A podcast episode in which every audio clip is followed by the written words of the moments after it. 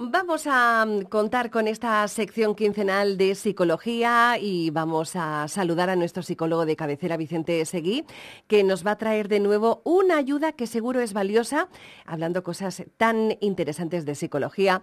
Muy buenos días, Vicente. Hola, Pepa, ¿qué tal? Pues mira, encantado de traeros esta semana un tema que tiene que ver con el mundo de los videojuegos, Mm. las loot boxes o cajas botín. Madre mía, yo estaba preguntando qué es loot boxes y no la había buscado. Digo, quiero que me lo explique.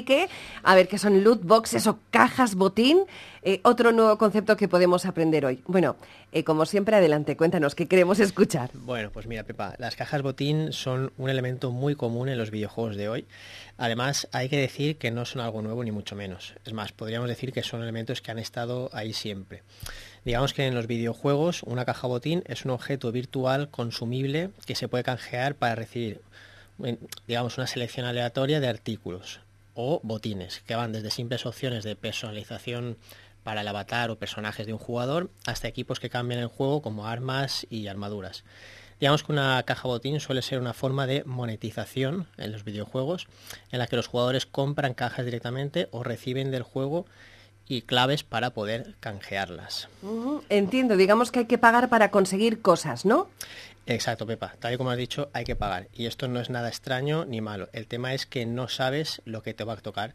Y esto ya lo convierte en un mecanismo un poco más peligroso. Es como si estuviéramos hablando de las máquinas tragaperras, ¿no? Correcto. Digamos que al final existe un componente de aleatoriedad que hace que este mecanismo sea similar al de, las tragaperras, ¿no? El problema es que ya sabemos lo que puede ocurrir con las tragaperras, ¿verdad? Pues ahora hay que añadir que hay millones de niños y adolescentes que tienen totalmente naturalizado este tipo de juegos porque son muy habituales hoy en día. La verdad es que eh, no se me había ocurrido verlo así. Puede ser peligroso, entonces. Por supuesto, no son pocos los casos en los que los chavales han hecho, digamos, auténticos desfalcos en las tarjetas de los padres, intentando comprar habilidades, herramientas o cualquier tipo de cosas para jugar mejor. Eh, como siempre hay que señalar que esto, que esto esté presente no significa que alguien vaya a desarrollar una ludopatía o un problema, pero sí que es un elemento que puede influir si coincide con otros factores en, en el tiempo. Mm, ¿Y cómo se produce este, este problema? ¿Por qué la gente puede llegar a engancharse con este tipo de cosas? Pues mira, la respuesta es compleja y necesitaríamos más tiempo, así que intentaré explicarlo brevemente. El mecanismo de recompensa que, proponen, digamos, las loot boxes.